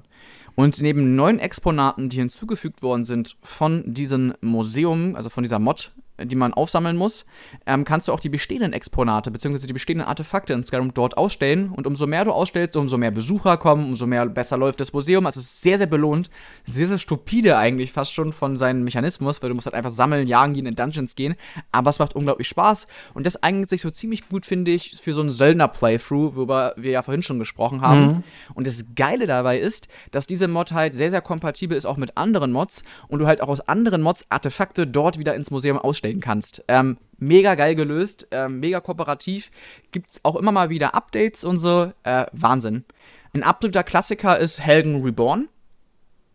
Ich glaube, die gibt es sogar auf den Konsolen inzwischen, die Mod. Helgen Reborn, sehr, sehr alt tatsächlich bereits. Ähm, da geht es einfach darum, Helgen wieder aufzubauen, was ja vor allem Drachen oh, zerstört worden ist. Hm. Ähm, die Mod, also die Geschichte, die hat irgendwie immer gefehlt hat in Skyrim. Ähm, super toll. Und was da ganz geil ist, dass es halt auch so eine kleine Arena gibt. Man muss dann halt auch gegen einige Gegner spielen und so. Das war so die erste Quest-Mod, die ich mit ähm, gezockt habe tatsächlich. Ähm, kann ich auch empfehlen, auf jeden Fall. Ich merke, wir hätten eigentlich einen Fortsetzungsartikel gebraucht. Also das Helgen Reborn finde ich ja super cool und das mit dem Museum, das hattest du tatsächlich auch schon im Artikel erwähnt und das fand ich auch mega interessant. Es ist, es ist halt sehr, sehr casual, aber es funktioniert unglaublich gut. Du wirst immer von diesem Museumswetter irgendwo, irgendwo hingeschickt und wirst irgendwelche Items äh, besuchen und du kannst halt zum Beispiel mit diesem Alternate äh, Start Live Another Life, da gibt es halt ein Add-on dafür, dass du direkt in diesem Museum quasi startest. Also dein Playthrough startet direkt in diesem Museum, du kriegst direkt diesen Auftrag und musst dann hin und her rennen und du lässt einfach diese ganzen anderen Quests links liegen und es geht einfach nur darum, dieses Museum aufzubauen. Mega geil tatsächlich. Und auch voll belohnt, weil dieses Museum wächst. Es kommen immer mehr NPCs. Es heißt das Drachengeborenen-Museum oder Drachenblutmuseum. Mhm. Ähm, es ist super. Es ist wirklich toll. Und dass es so kompatibel ist, auch mit anderen Mods und so. Ähm, das ist geil. Ah, das klingt alles so wunderbar und ich bin echt gespannt, äh, was da die Zukunft äh, da noch mit sich bringt, ob Bethesda noch, noch mehr Mods einbindet. Ich muss sagen, als die Legendary Edition oder Anniversary, ich komme komplett durcheinander. Du weißt genau, welche Edition ich meine, die, die eben weiß, ja. vor kurzem halt erschienen ist. Das war die Anniversary, Anniversary Edition. Edition. genau. Und da äh, gibt es ja auch schon äh, diverse neue Inhalte und ab bei der, bei dem Version habe ich so ein bisschen gemerkt, ähm, ich beschäftige mich sehr, sehr gern mit Skyrim, aber ich könnte zum Beispiel jetzt nicht noch mal von 0 bis 100 durchspielen, weil ich für mich ja tatsächlich auf dieser PS3-Edition irgendwie für mich so den Moment gefasst habe, mein Abenteuer ist vorbei und ich gehe nur noch in Skyrim gewissermaßen spazieren, also quasi so in meine Erinnerungen an diese ganzen Abenteuer. Gibt es auch einen wunderbaren Artikel auf Games dazu. Ähm, hattest du für dich mal diesen Moment, wo du sagtest, dein Abenteuer ist vorbei, du wirst Skyrim ab sofort jetzt irgendwie anders spielen, auch so zusammenhängend ja, mit YouTube? Ganz klar, natürlich. Also ab dem Punkt, wo ich diesen YouTube-Kanal gemacht habe, war für mich das Abenteuer quasi vorbei, weil ähm, ich mache das ja quasi Vollzeit und die Realität sieht natürlich so aus, dass du halt irgendwann halt auch so ein bisschen die Schnauze voll hast von dem Spiel. Also du beschäftigst dich die ganze Zeit mit den, machst Videos. Ich bin da, ich bin täglich irgendwie acht Stunden in diesem Spiel und mache irgendwelche Aufnahmen mit der Konsole. Und du nimmst dir halt auch die Illusion, weil ich weiß, wie das Spiel hinter den Wänden aussieht. Ich kenne viele Geheimnisse. Ich weiß zum Teil, wie die Sachen programmiert worden sind. Gerade das Technische interessiert mich sehr, sehr stark. Und ähm, damit äh, ist dann ist das halt, ist das halt einfach anders. Du siehst es dann auf einmal von so einer technischen Seite, was durchaus auch spannend ist. Also diese Seite von Mod-Creatern, äh, wie sie auf das Spiel blicken, aber halt auch von Leuten, die halt sozusagen diese Engine so ein bisschen austricksen und mal so rum herumfliegen. Das ist nochmal so eine ganz, ganz andere Welt. Ist ein Blick hinter die Kulissen. Ähm, genau. Es sind dann aber tatsächlich so Mods wie zum Beispiel Legacy of the Dragonborn oder sowas, die mich dann nochmal so reinholen. Weil es etwas Neues ist, weil es was Einfaches ist, ähm, was man gut nebenbei spielen kann, wo man gut auch vielleicht ein bisschen Musik nebenbei laufen lassen kann. Wenn man will, kann man sich komplett immersiv reinstürzen, ähm, die mich dann zurückholen. Aber ganz klar, ähm, es ist nicht so, dass ich immer Lust habe auf Skyrim. Ich spiele halt auch gerne andere Spiele in meiner Freizeit. Und als ich diesen YouTube-Kanal angefangen habe, war das wirklich so der Moment, wo ich gesagt habe, okay, ich habe jetzt sehr, sehr viele Stunden hier drin verbracht. Ich habe sehr, sehr viel gespielt. Ich habe sehr, sehr viel erlebt das Abenteuer für mich ist äh, vorbei. Ich starte jetzt ein Abenteuer gemeinsam quasi mit meiner Community und teile das, was ich erfahren habe. Das ist quasi das neue Abenteuer, in was ich mich gerade reinstürze oder was ich gerade erlebe. Äh, was war für dich so der aller, allerbeste Skyrim-Moment, wenn du dich daran erinnerst, auch wenn das wieder eine sehr gemeine Frage ist? Ja, das ist tatsächlich eine Frage, die ich sehr, sehr gut beantworten kann. der beste Moment in Skyrim war, wo ich aus Helgen rausgekommen bin. Ah. Klingt total plakativ, komplett platt, aber es ist wirklich so, du hast, es ist einfach geil gemacht. Also wenn man, also ich finde die Sequenz eigentlich sogar gut, die wird ja viel kritisiert, aber ähm, sie ist gut gemacht, du bist in dieser Höhle und es ist alles sehr, sehr eng vom Level-Design noch. Und auf einmal kommst du raus und dann so, okay, krass, ich kann nach links, nach rechts laufen. Und dann läufst du so, es kommt ja gar keine Benachrichtigung, dass ich da nicht hinlaufen darf. Ich kann immer weiter und weiter laufen. Und ähm, das ist halt dieser Moment, der ist sehr, sehr erfrischend. Ich muss sagen, das Bild ist auch schön. Du hast halt im Hintergrund dieses Ödsto-Zügelgrab, mhm. ähm, diese leicht erhobenen Blick. Es ist ein wunderschöner Einstieg in das Spiel, wie ich finde. Es sieht unglaublich beeindruckend aus einfach. Die Musik setzt dann halt einfach ein und so. Das hat mich einfach geflasht. Ähm, und dann so, die, der zweite Moment ist auf jeden Fall so, glaube ich, die Schwarzweite. Mm, weil es mm. so, ich habe das erst gehasst. Ich habe diese Dwemer erst diese ganzen Konstrukte gehasst, weil das halt nicht so Fantasy ist, ne? Das ist ja so ein bisschen Steampunk-mäßig. Aber das ganze Ding hat mich dann gecatcht, wo, wir dann, wo man dann unten in der Schwarzweite war, weil das so ein Settingbruch war. Und dann hat man sich so ein bisschen eingelesen in die Lore der Dreamer und dann fand man das auf einmal spannend und dann hat das auf einmal Sinn ergeben, warum die so welche Dampfmaschinen haben und das hat ja alles einen magischen Hintergrund und so. Und es war dann sehr, sehr glaubwürdig dann doch wieder. Und dieses Schwarzweite hat mich so geflasht in dem Moment, wo ich da unten war. Boah, eine Riesenhöhle, die sich über einen Mhm. Großteil der Map von Skyrim unterirdisch erstreckt. Mega geil. Vor allem das nach so vielen Stunden, dass halt wirklich noch mal was Neues hinzukommt. Äh, und ich habe tatsächlich nach Ja, Dutzenden Stunden ja. habe ich irgendwo mal dann plötzlich in den Bergen eine Bogenlehrmeisterin entdeckt und die hatte ich zuvor noch nie gesehen. Und ich dachte mir immer so, dieses Spiel belohnt dich, egal Mhm. wie viele Stunden du investierst, dass du immer noch was entdeckst. Und deswegen finde ich es für mich echt schwierig, so einen besten Moment äh, zu bestimmen. Aber das wird wahrscheinlich auch der Kampf gegen Miraak gewesen sein, weil es für mich so, das war so Ja, der klar. größte Feind und dann danach die Rüstung quasi auszuziehen und zu sagen, so dieses Abenteuer ist vorbei. Ähm, ich fand diese, doch Dragonborn war noch mal richtig heftig, was die Kämpfe anging. Es war schon schwierig. Ah, gegen einen Drachenpriester auf Wasser, äh, dass man quasi einen Schrei nutzt, um auf dem Wasser zu laufen, gegen, um gegen einen Drachenpriester zu kämpfen. Das war auch richtig cool. Ja, also das, äh, das äh, Dragonborn DLC ist halt wirklich notch. Also das muss man sagen. Ich finde das so ein bisschen schade, dass da nicht noch mehr irgendwie gekommen ist, weil man hat, man hat wirklich gemerkt, da haben sie es richtig beherrscht. Das war also auch ähm, so viele Sachen äh, mit dieser, äh, dieser Bibliothek, Hermois Mora und Mhm. sowas dann später. Das ist ähm, auch visuell sehr, sehr beeindruckend, ästhetisch schön umgesetzt. Das ist mir mal so ein wichtiger Punkt. Also, was man sich da ausgedacht hat, das ist eine unglaublich coole Kreativität, die da reinfließt. Ein geiler Settingbruch, das ist das, was ich halt so liebe daran, dass das mit den D-Dran und so so abgespaced ist. Ähm, das, ähm, und das habe ich am Anfang aber alles nicht gemocht. Ich war halt wirklich so ein bisschen konservativer Fantasy-Fan, ne? Da müssen halt Zwerge sein, da müssen halt Elfen sein. Aber mit der Zeit nennt man das halt genau lieben, weil es halt was Neues ist. Ähm, und auch Scholzheim, diese ganze Insel, ach, mega cool. Mega cool, wirklich, muss man sagen. Ähm, von den Locations, von dem grundlegenden Setting, von den Systemen, von den Waffen. Auch nochmal hier beim, was ja viele sehr, sehr doll tatsächlich mögen, ähm, das Downguard DLC äh, mit den Vampiren. Vampire mit das beliebteste überhaupt. Ähm, mit den Armbrüsten und sowas. Angeschaltet, dass man die nicht früher irgendwie im Spiel findet und dass die mehr vorkommen bei normalen Banditen. Das haben sie irgendwie so nicht hinzugefügt. Das ist ja wirklich nur im Rahmen des Dawnguard DLCs, genauso wie die Fähigkeiten, die hinzu äh, hinzukommen. Man hat halt so ein bisschen, man kann den Vampir ausbauen, aber das braucht man eigentlich so dann im Gesamtspiel nicht. Das finde ich schade. Das ist ähm, vermasseleit äh, worden da. Ähm, ja, aber geil. Aber wirklich cool, muss man sagen. Ähm, viele nette Ergänzungen einfach. Und äh, ach, deswegen, ähm, da hört Skyrim auch irgendwie nie auf und ich glaube, wir werden auch noch in zehn Jahren darüber reden, was ja tatsächlich ähm, realistisch ist, weil dann kommen wir mal kurz dazu, äh, wie sieht denn eigentlich die Zukunft aus, weil wir wissen, dass gerade Bethesdas Pläne so weit aussehen, Starfield erscheint dieses Jahr, danach setzen sie sich halt dann erst an The Elder Scrolls 6, Frage, wenn das erscheint. Und wer auf ein neues Fallout wartet, also Fallout 5, der wird noch länger warten. Äh, Luis, Amemos, ernst gemeinte Frage, wann erscheint The Elder Scrolls 6? 26 bis 2028. Das dauert ja gar nicht mal so lange. 26? mhm. Die Leute verstehen das, die Leute, die da so ein bisschen immer in die Glaskugel gucken und hin und her raten, ähm, denen fehlt häufig leider so ein bisschen der Einblick in die Struktur von Bethesda. Das große Problem der letzten Jahre bei Bethesda war tatsächlich einfach die Engine, ähm, die man für Starfield, aber auch für The Elder Scrolls 6 entwickelt hat. Das hat alles viel, viel länger gedauert. Auch Fallout 76 hat da viel einfach verzögert tatsächlich. Und du brauchst halt natürlich für die Sachen, die Bethesda halt umsetzen will, also bei so einem Spiel wie Starfield, wenn man da mal guckt, mit vielen Planeten, mit einer riesen Spielwelt und sowas, da musst du halt deutlich, deutlich weiterentwickeln, deine Engine. Gerade wenn man mal guckt, im Vergleich zu anderen Spielen, Skyrim hat ja immer so ein bisschen ne, hinterhergehinkt, das ist immer so bei Bethesda-Spielen gewesen, was verständlich ist, wenn man mal beachtet, dass das ihr, deren eigene Engine ist und dass nur 100 Leute dran gearbeitet haben.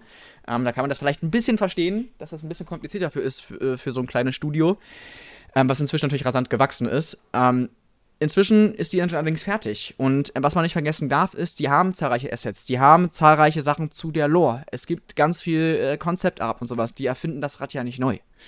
Es ist also deutlich leichter, ähm, bei Elder Scrolls 6 zu erstellen, als es war zum Beispiel Daggerfall zu erstellen. Oder Morrowind, äh, wo man zum ersten Mal auf 3D-Grafik umgestiegen ist. Und das verstehen die Leute nicht so. Also die Verzögerung liegt vor allen Dingen daran, dass man Probleme mit der Engine hatte. Es wurde auch in einer Reihe von Interviews bereits in der Vergangenheit zugegeben. Und ich bin mir ziemlich sicher, dass wir da so 2026, 2028 was sehen werden. Ich sage sogar, tendenziell sage ich sogar inzwischen früher als spät. Ja? Hm, hm, hm. Ich nagel dich drauf. Es ist alles spekulativ. Es ist spekulativ. Ich kann es nicht versprechen. Ich, ich, arbeite jetzt nicht direkt drin, aber nach dem, was ich so gesehen habe, nachdem wie die Tendenzen sind, ähm, ich verfolge das ja sehr, sehr aktiv. Ich lese quasi jeden Tag dazu einen Artikel, ähm, bin da auch auf den ganzen Newslettern. Ist ja quasi meine Arbeit halt, äh, als YouTuber darüber zu berichten. Ähm, so sieht ja die Zukunft aus. Es wird jetzt nicht mehr ganz so lange dauern, aber es hat ja insgesamt doch sehr, sehr lang gedauert ändert allerdings nichts daran, dass halt diese Spiele natürlich für zehn Jahre unterhalten und ähm, Todd Howard hat das ja auch nochmal im Interview bestätigt. Ähm, das ändert natürlich die Art, wie man solche Spiele erstellt. Ich finde das ein voll logischen, äh, eine voll logische ähm, Antwort auf diese Frage. Ne? Also wenn du halt Spiele erstellst, die zehn Jahre gespielt werden und die Erwartungshaltung extrem hoch ist, dann entwickelst du Spiele auch anders. Ähm, und ich glaube, das muss man einfach respektieren an dieser Stelle. Äh, wir beide hatten jetzt schon zusammen mit dem lieben Nostalgion äh, einen Vorschauartikel beziehungsweise einen Prognosenartikel mhm. zu The Elder Scrolls 6 und da fand ich spannend, dass du ja auch darauf zu sprechen kamst, dass Todd Howard mal seine Designphilosophie erklärt hat, dass er quasi ja mit jedem The Elder Scrolls Spiel einen Teil hinzugefügt hat, äh, sich auf den Protagonisten zu konzentrieren, sich auf die NPCs zu konzentrieren, auf die Welt, auf die genau. Vernetzung und äh, dass es schon echt spannend ist, wie man das alles noch toppen will, äh, was mich zu der Frage bringt, werden Starfield und Test 6 ähm, Skyrim toppen können? Schwierig, schwierig. Ich würde sagen, ja, weil die Technik hat sich weiterentwickelt und es ist einfach, dass es einfach viel, viel mehr Möglichkeiten gibt. Ähm, wir müssen so ein bisschen den Release von Starfield abwarten. Es gibt eine Menge grüne Flaggen tatsächlich für dieses Spiel, die eher dafür sprechen, dass Bethesda sich in den letzten Jahren nochmal ein bisschen weiterentwickelt hat und so ein bisschen quasi den Ruck bekommen hat nach Fallout 76. Ähm, es, es gibt halt verschiedene Erwartungen halt daran. Es wird halt sehr, sehr viel zum Beispiel in der Community diskutiert, in welcher Region das Ganze spielt. Technisch gesehen ist es absolut möglich, dass der ganze Kontinent zur Verfügung steht. Und deswegen glaube ich daran auch. Mhm. Andere glauben daran eher weniger tatsächlich. Ähm, ich verstehe nicht so ganz warum, ehrlicherweise, weil, wie gesagt, also es ist zu allem was da. Zu jedem Volk gibt es Konzeptart, es gibt zu allen Assets, das muss halt einfach nur noch mal alles quasi aufgefrischt werden, aktualisiert werden. Das ist absolut möglich, ne? Ähm, deswegen äh, muss man mal sehen. Ein The Elder Scrolls 6 könnte auch gigantisch groß werden. Es gibt sehr, sehr viele verschiedene Ebenen der Dedra. Und ich kenne sehr, sehr viele Leute, die Bock auf die Dedra haben. Und das könnte auch was ganz Abgespacedes werden. Das werden sie wahrscheinlich allerdings nicht machen. Man will ja immer so ein bisschen auf die etwas konservativeren äh, Fantasy-Fans abholen. Und, huch, das ist runtergefallen. Ähm, die konservativeren Fantasy-Fans ab, äh, abholen. Und da muss man einfach mal so ein bisschen gucken. Ich denke, dass uns bei Elder Scrolls 6 dann doch schon, doch, doch überraschen wird. Ähm, in dem Artikel, in dem wir bei, also in dem wir zu dritt darüber gesprochen haben, fand ich vor allem das mhm. interessanteste, der interessanteste Aspekt, der für The Elder Scrolls 6 richtig cool sein könnte, wäre so eine Art Gesellschaftssystem. Also das eigentlich so schließt sich der Kreis, dass all unsere mhm. Entscheidungen in dem Spiel, alles, was wir tun, egal mit wem wir reden, etc., dass es alles Konsequenzen hat und dass wir darauf achten müssen, was wir halt tun und dass wir jedes Mal eigentlich mit dieser Welt immer stärker und besser interagieren müssen mhm. und immer mehr über unsere Entscheidungen nachdenken. Das würde so Richtung Roleplay gehen, das würde ich extrem feiern. Das könnte natürlich auch äh, viele Freiheiten entziehen, aber wer sagte nicht, dass das halt alles optional ist. Ähm, ich bin sehr gespannt auf Starfield, auch wenn ich persönlich mich noch viel mehr auf The Elder Scrolls 6 äh, freue. Einfach vom Setting her. Aber ich lasse mich auch auf jeden Fall auf Starfield ein. Das eine ist halt Science Fiction, das andere ist Fantasy, absolut so. Ähm, das Ding ist, ich finde mal Science Fiction auch sehr, sehr interessant. Ich mag äh, beide Genres sehr, sehr gern tatsächlich. Und ähm, wir werden sehen, wie sich das entwickelt. Also ich habe ein positives Gefühl erstmal. Ähm, die Berichte sprechen ja auch eher dafür. Es läuft ziemlich viel gerade rund. Ähm, Microsoft ist dahinter, das heißt, Bethesda hat einen Zugang zu ganz, ganz, ganz anderen Ressourcen nun. Also das muss einem bewusst sein. Äh, Microsoft sind halt auch die, die natürlich Windows erstellen, darauf, wo das Ganze läuft, wo die Sachen entwickelt werden, so welche Computerspiele hergestellt werden. Das heißt, man ist sehr, sehr eng mit diesen Entwicklern auch von der Xbox verknüpft und das ist natürlich, das sorgt natürlich für einen gewissen Schub nochmal ne, an Möglichkeiten, an Sachen, wie sich die Engine weiterentwickelt, man darf da gespannt sein. Es kann natürlich immer was dazwischen kommen. Es kann natürlich immer sein, dass da irgendwas nicht passt und deswegen äh, Elder Scrolls 6 sich doch mal verzögert. Ähm, ich nehme mal stark auch an, dass es tatsächlich das auch der Fall war. Also ich kann mir nicht vorstellen, dass Bethesda so spät erst bei Elder Scrolls 6 rausbringen wollte, sondern dass es da wirklich mit der Engine, die sie hatten und so was, da war ja immer so ein bisschen die Gerüchte Küche am Brodeln, dass es da halt Verzögerung gab. Ähm, na klar, das ist ja, das würde sich ja verkaufen wie warme Semmel. Und selbst wenn es ein bisschen schlechter wäre als Skyrim oder nur die Hälfte, äh, so, so halb so gut wäre wie Skyrim, würden das die Leute trotzdem kaufen. Ja, einfach weil es halt keine Alternative gibt und weil man halt da was Neues haben will. Ähm, deswegen, sie gedulden sich. ich denke, man darf sich durchaus auf Starfield freuen. Ich glaube, dass Starfield sehr, sehr viele Menschen nochmal überzeugen wird, die eher skeptisch sind nach dem Release. Und das ist nichts Schlechtes. Ähm, bei Witcher, The Witcher 3 war das ja auch der Fall. Viele hatten The Witcher 3 gar nicht auf dem Schirm. Ähm, und dann ist es rausgekommen, es wurde einige Wochen und Monate gespielt und dann ist ja erst der Hype richtig ausgebrochen um dieses Spiel. Ich denke, das wird ähnlich sein bei Starfield. Mhm. Bei, bei Cyberpunk wäre es, glaube ich, klüger gewesen, wenn der Hype auch erst später entstanden wäre und nicht schon viel zu früh davor. Äh, das, das zeigt einfach so ein bisschen die Erfahrung. Auch bei Elden Ring war das der Fall. Die haben relativ flach den Ball gehalten und dann kam es halt raus. Und dann hat das ein, zwei Wochen wirklich gebraucht und dann zack, boom, haben alle darüber berichtet und es ist mega cool, spielt das bitte und so weiter und so fort. Das äh, also, me, me, me, me, mega spannende Zeit, in der wir leben.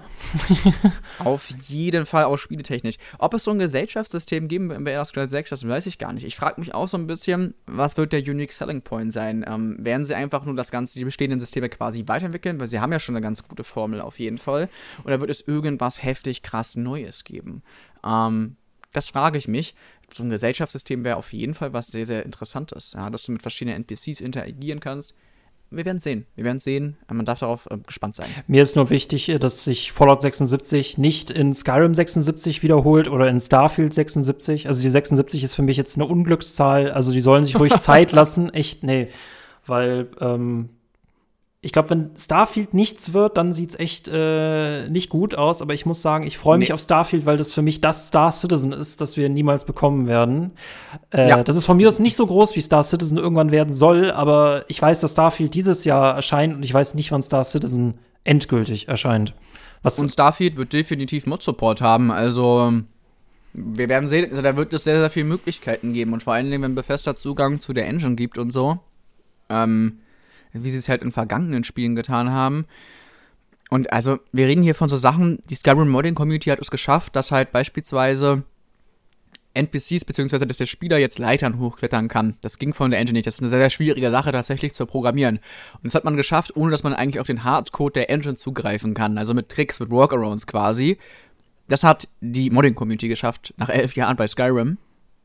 Was ist denn dann möglich mit Starfield? Mhm. Also, ich sehe ein Riesenpotenzial, ein Riesenpotenzial tatsächlich für eine Menge, Menge Spielspaß. Und ich freue mich dann auch schon auf die Mod, die dann halt komplett Tamriel in Starfield einfügt.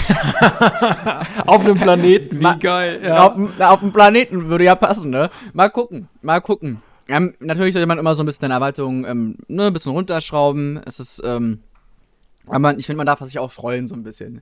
Äh, ich glaube, das ist immer so, man muss immer so, so einen Mittelweg einhalten. Nicht komplett in einem Hype äh, ausrasten. Ähm, und ich merke halt sowohl Hater als halt aber auch die Leute, die das Ganze komplett überhypen, äh, die teilt eine Gemeinsamkeit tatsächlich. Und zwar, dass sie viel zu hohe Erwartungen haben. Die Hater haben, weiß ich nicht, was für Erwartungen an diese Studie. Das dürfen keine Bugs sein, die Grafik ist alt und weiß ich nicht was. Und die Leute, die halt das Spiel feiern, fragen sich halt, ja, wird's das und das geben? Wie groß werden die Städte sein, wenn wir ganze Metropolen sehen? Du wirst in Starfield ja garantiert nicht riesengroße Metropolen sehen, die so groß sind wie Berlin oder sowas. Das ist einfach technisch so leicht nicht umsetzbar. Ähm, sondern du wirst kleinere Siedlungen, Out, äh, Outposts und sowas sehen auf dem Planeten. Das wird's geben. Ähm, und da gibt es halt diese beiden Extreme halt einfach. Ein bisschen schön sollte man dann schon vielleicht. Ähm, aber man darf trotzdem gespannt sein. Man darf trotzdem gespannt sein und die Technologie, die wir heutzutage haben, ermöglicht sehr, sehr viel. Aber ich stelle mir das nur gerade so vor, was das für ein so geiler Kreisschluss wäre, wenn ich mit meinem Schiff auf einem Planeten per Mod äh, lande, wo sich Skyrim befindet und ich quasi vor der Haustür meines alten Helden aus Skyrim lande und sage, Digga, dein Abenteuer es, ist nicht vorbei, jetzt geht es weiter. Es, es, es gibt ja von, oh. auf, es gibt auf jeden Fall die Höhenkarte von Tambria gibt es ja. Es wird bestimmt jemand äh, einfügen. Die ist oh. natürlich nicht ganz so groß wie ein echter Kontinent von den größten Verhältnissen, wenn man das so eins zu eins zu richtigen Kontinenten nimmt, aber bestimmt wird das irgendjemand so machen. Das wird dann wahrscheinlich ziemlich buggy sein, es wird wahrscheinlich nicht gut funktionieren, aber vielleicht entwickelt sich daraus ein Projekt und dann machen die das wirklich irgendwie. Kann sein. Ich, ich würde es so feiern. Ich bin in, der Engine, in, der, in der Engine von Skyrim wird ja beispielsweise auch Oblivion gerade umgesetzt, Sky Oblivion. Also es, es, es gibt ja diese Projekte, warum sollte das nicht das bei Starfield auch sein? Also es wäre lustig, mal gucken. Wir sind echt Meister, Meister der Themenüberleitung, denn ich hätte tatsächlich noch eine Frage an dich, äh, zumindest für heute. Ähm, äh, Morrowind, Oblivion, Daggerfall, Arena. Äh, ganz viele Leute haben so das Problem, dass sie denken, dass Skyrim, das ist quasi die Skyrim-Reihe, weil sie auch nur diesen einen Teil kennen und The Elder Scrolls sagt ja. den meisten Leuten nichts.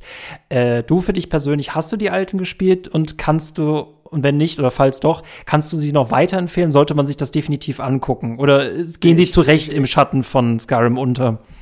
Ach du, ich habe in alle Spiele mal so ein bisschen reingeschnuppert. Äh, von meinem besten Freund ist beispielsweise Oblivion tatsächlich das ähm, beliebteste Spiel. Ähm, es kommt immer so ein bisschen drauf an. Morrowind hat ein sehr, sehr alienhaftes Setting. Ja, mit den äh, äh, Dunmähren, mit den Dunkelelfen, die ja mit, auf, auf dieser Insel Wadenfell halt leben mit einem Vulkan. Es ist sehr, sehr spannend. Äh, und es ist sehr, sehr immersiv nochmal. Es gibt zum Beispiel keine Questmarker oder sowas. Du musst halt selbstständig hin und her navigieren. Ja, also es ist gar nicht so, gar nicht so leicht. Ähm, ehrlicherweise da sich so zurechtzufinden. Dafür wird die Karte ja auch ein bisschen kleiner aus, weil es halt eine Insel ist. Ähm, das ist sehr, sehr spannend tatsächlich ähm, vom Rollenspielerlebnis. Viele sagen, dass es eines der besten ist. Das gleiche bei Ob Oblivion. Ähm, da kannst du halt selber zum Beispiel Zauber craften und so. Ähm, die Questreihen sind deutlich besser. Also die Quests sind sehr, sehr viel besser geschrieben, gerade um die dunkle Bruderschaft, gerade aber auch um die Diebesgilde. Ähm, das ist einfach besser gemacht tatsächlich. Die, der Plot, da lohnt sich das auf jeden Fall. Und die Geschichte vom Kaiserreich ist durchaus spannend.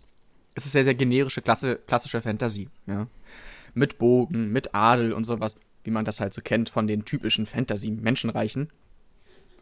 Weswegen es mich ehrlicherweise wundert, dass ähm, Oblivion ein bisschen weniger erfolgreich war als Skyrim. Ähm, es müsste eigentlich nach meiner Logik erfolgreicher sein, wenn man von diesen Fantasy-Konservativen, ist gar nicht bös gemeint oder so, halt ausgeht. Ich nehme mal an, das ist der Zeit verschuldet gewesen. Skyrim kam genau zum richtigen Zeitpunkt äh, raus, wo Gaming mehr und mehr massentauglich geworden ist. Ähm, das ist meine Vermutung.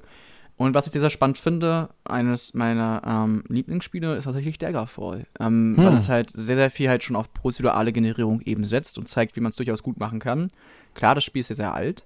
Ähm, es ist sogar rausgekommen, bevor ich geboren worden bin. es ist halt lustig, ich bin 1999 geboren. Ähm, und das Spiel ist halt ein bisschen älter tatsächlich. Ähm, aber es hat coole Systeme. Es hat eine riesengroße Spielwelt, wo natürlich viel prozedural generiert ist und für die damalige Zeit ist es aber trotzdem äh, beeindruckend. Es gibt dann halt so welche Systeme wie, dass halt, wenn du nicht rechtzeitig losreißt, dass halt die Questauftraggeber natürlich gehen, weil die stehen da nicht die ganze Zeit im Regen. Ne? Und, und so welche Geschichten. Es gibt, gibt verschiedene Schnellreisemöglichkeiten. Du kannst mit einem Schiff reisen, du kannst zu Pferd reisen oder zu Fuß reisen und alles hat irgendwie Nachteile und Vorteile. Also mit so welchen Systemen hält man dann diese große Spielwelt halt ähm, den Spielspaß ähm, aufrecht. Und der, der Umstand, dass sie das halt schon vor dem Jahr 2000 gemacht haben, also in den 90ern, und dass das durchaus viele Fans hatten, dass das der Beginn war der Elder Scrolls-Reihe. Also Arena war ja zuerst da, aber mhm. Arena wird ja gerne so ein bisschen, ne, hinten Daggerfall ist halt so das wirklich große Spiel.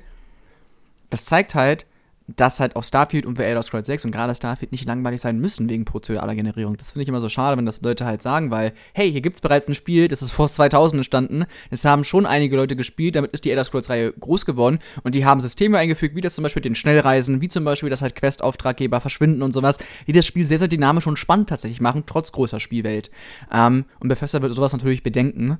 Ähm, aber Daggerfall ist auf jeden Fall ein Blick wert, wenn du halt richtig Bock auf Rollenspiel hast. So, so klassisch Pen and Paper mäßig, du kannst halt Regionen auswählen, verschiedene Attributspunkte gleich zu Beginn verteilen, Volk und so weiter und so fort. Also es ist wirklich sehr, sehr komplex. Es gibt sogar hier ähm, für eine, ist kostenlos, uh, by the way, man kann es einfach so runterladen. Und es gibt davon so ein Unity-Projekt, einfach mal Dagger for Unity eingeben. Das ist dann in der Unity-Engine äh, umgesetzt, das ist grafisch nochmal ein bisschen besser. Es gibt auch einige Mods. Und man kann das so weit hochmodden, dass es halt so einen kleinen Comic-Look hat, dass es so ein bisschen an WoW herankommt. Nicht ganz, WoW sieht immer noch ein bisschen besser aus, finde ich. aber man kommt so ein bisschen an WoW ran von der Grafik. Und wenn man so, so einen Pixel-Art-Look mag, von der Ästhetik, dann Go for it, es ist kostenlos, es gibt deutsche Übersetzungen, du kannst es jetzt sofort auf deinem Rechner zocken, kann ich nur empfehlen. Das gleiche gilt immer noch für Enderal. Äh, ich glaube auch, dass ja, mit dieser. Enderal, Enderal. äh, ich glaube, prozedurale Generierung haben die Leute seit No Man's Sky so ein gewisses Trauma, aber ich finde auch immer, es ist wichtiger, was du damit machst und nicht nur, dass, dass das Wort schon allein schon Kummer bereiten muss. Äh, ich ja, bin das da. Das ist ja auch ein ganz anderer Selling Point. Ja. Also, das ist halt ein Toolset und bei No Man's Sky wird halt damit quasi angegeben, geflext, dass es halt jeder Planet prozedural generiert ist. Und das sagt ja gar nicht Bethesda. Bethesda sagt ja so, ey, wir haben das genutzt, damit wir halt so viele Planeten erstellen konnten. Das ist ein ganz, Wichtiger ganz, ganz großer, ganz großer Unterschied. Bei dem einen wird es halt als Unique Selling Point verkauft. Hey, das ist voll cool. Beim anderen wird gesagt, ey, wir benutzen das, um die größere Spielwelten zu erstellen und um diese glaubwürdiger zu machen. Ähm, ja, das muss man ein bisschen differenzieren. Was jetzt nicht heißt, dass automatisch dann auch wirklich jeder Planet in Starfield toll sein wird. Mhm. Ja, ähm, das habe ich nicht gesagt, aber ich finde das ein bisschen wichtig, dass man differenziert und versteht, dass das halt unterschiedliche Methoden sind, um an ein Spiel heranzugehen. Aber das ist halt nur, äh, das Universum ist ja schon äh, die, äh, eine sehr ambitionierte Open World. Ne? Die meisten Open Worlds sind halt einfach Auf nur Königreiche. Fall. Und ich finde so für diesen Effekt, so ich bin in einem gigantischen Universum, würde es keinen Sinn machen, wenn ich nur zwischen zwei Planeten hin und her fliegen könnte. Deswegen, äh, Stichwort Immersion. Wie du schon sagtest, Stichwort Immersion ist entscheidend. Und wenn ich dann das Gefühl habe, ich könnte halt auf jedem Planeten dann, und da muss ja auch nichts Spannendes sein, aber ich habe auf jeden Fall eine Motivation, durchzureisen, dann wird das auf jeden Fall laufen, weil die Masse an Inhalten ist nie entscheidend. Mhm. Das zeigt uns Ubisoft-Spiele. Es geht immer nur darum, dass das halt uns neugierig macht und dass es spannend ist. Genau, und das ist auch meine Erwartungshaltung tatsächlich ähm, an Starfield beispielsweise. Und da aber auch an The Elder Scrolls 6. Deswegen, äh, Morrowind muss ich nachholen. Das ist natürlich alles so ein bisschen. Äh, man, wenn man Skyrim gespielt hat, ist man, glaube ich, zu verwöhnt. Dann geht man so in eine ältere Grafik so ein bisschen mm. missbilligender rein, aber ich muss mich zusammenreißen bei Oblivion, äh, weil. Ich finde es auch, auch nicht ganz äh, dramatisch. Ähm, zum Beispiel für äh, Daggerfall gibt es tatsächlich einen Port für Skyrim. Also man kann das quasi, die, wenn man die, nur die Geschichte spielen will, die Hauptquest, kann man das in Skyrim tun. Um, das geht. Das sieht dann ein bisschen besser aus. Ähm, ich finde aber auch so, dass es ja nicht dramatisch ist. Wenn man halt lieber bei Skyrim bleiben will, es gibt sehr, sehr viele Modifikationen, auch für die Konsolen tatsächlich, die man sich herunterladen kann. Ähm, da kann man auf jeden Fall eine Menge Spielspaß auch haben. Also man muss sich jetzt nicht so dazu zu zwingen. Ich würde jetzt nicht sagen, dass es jetzt eine Voraussetzung ist, man sollte unbedingt Morrowind und Oblivion gespielt haben. So, also wenn du auf Bock hast, ja, aber es gibt so viele Spiele und ähm, man muss jetzt Ne, ich, find, ich bin nicht so ein großer Fan von äh, Gaming-To-Do-Listen, was ich jetzt äh, spielen muss als nächstes, finde ich Quatsch. Vor allem, weil wir dann nie fertig werden, ja, genau. Du wirst nie fertig, ist das Bullshit. Spielt auf das, auf was ihr Bock bitte habt. Und wenn ihr keinen Bock auf ein Spiel habt, dann guckt einen Film. Wenn ihr darauf keinen Bock habt, lest ein Buch. Macht, bitte verwendet eure Freizeit einfach sinnvoll. Ja, also die Leute zwingen sich so krass immer in die Sachen, die Leute zwingen sich so rein in die Dinge, als ob die Arbeitswelt nicht schon stressig genug ist. Ne?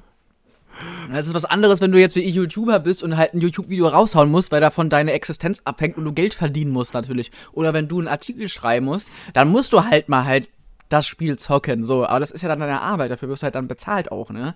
Und das ist halt der fundamentale Unterschied. Aber wenn du dann Freizeit hast, würde ich das halt immer locker angehen. Und ich spiele auch gerne mal City Skylines. Manchmal spiele ich Total War Warhammer 2. Warhammer 3 will ich ganz gerne noch zocken, darauf habe ich richtig Bock eigentlich. So, also ich springe wirklich sehr, sehr viel hin und her. Ja, kenne ich von mir selber. Deswegen, äh, man wäre verwundert, wenn man sieht, was ich beruflich spiele und was ich privat spiele. Denn am meisten spiele ich eigentlich nur Spiele, also Spiele aus meiner mhm. Jugend, Kindheit, also vor allem sehr, sehr alte Spiele, äh, tatsächlich sehr, sehr gern, weil ich diese Nostalgie total liebe. Ich auch, ich auch. Ähm, also, aber verwendet eure Zeit sinnvoll. Also das war, das war wirklich ein sehr, sehr, sehr schönes Schlusswort. Das war sehr, sehr cool. Äh, Luis Amemos, vielen, vielen Dank, dass du da warst. Du musst unbedingt wiederkommen. Äh, frühestens, schreckst spätestens für Starfield. Also bitte komm vorbei. Äh, das, wir konnten die Frage heute immer noch nicht beantworten, aber wir haben auf jeden Fall, glaube ich, gute Antworten geliefert. Wir werden euch alle Mods die wir angesprochen haben, verlinken. Wenn wir irgendeine vergessen, schreibt es uns bitte in die Kommentare. Aber ich denke mal, damit, hab, damit haben sowohl NeueinsteigerInnen und genauso auch fortgeschrittene SpielerInnen jetzt, glaube ich, ein gutes Gesamtpaket und nochmal, äh, ja, großen, äh, guten Content von uns beiden bekommen zu einem der besten Rollenspieler aller Zeiten. So kann man das, muss man das sagen. Auf jeden Fall, würde ich sagen. Es war mir ein inneres Blumenpflücken. Mir genauso. In diesem Sinne, äh, Full da, Leute. Ähm, haut rein und wir hören uns. Bis demnächst. Ciao. Ciao.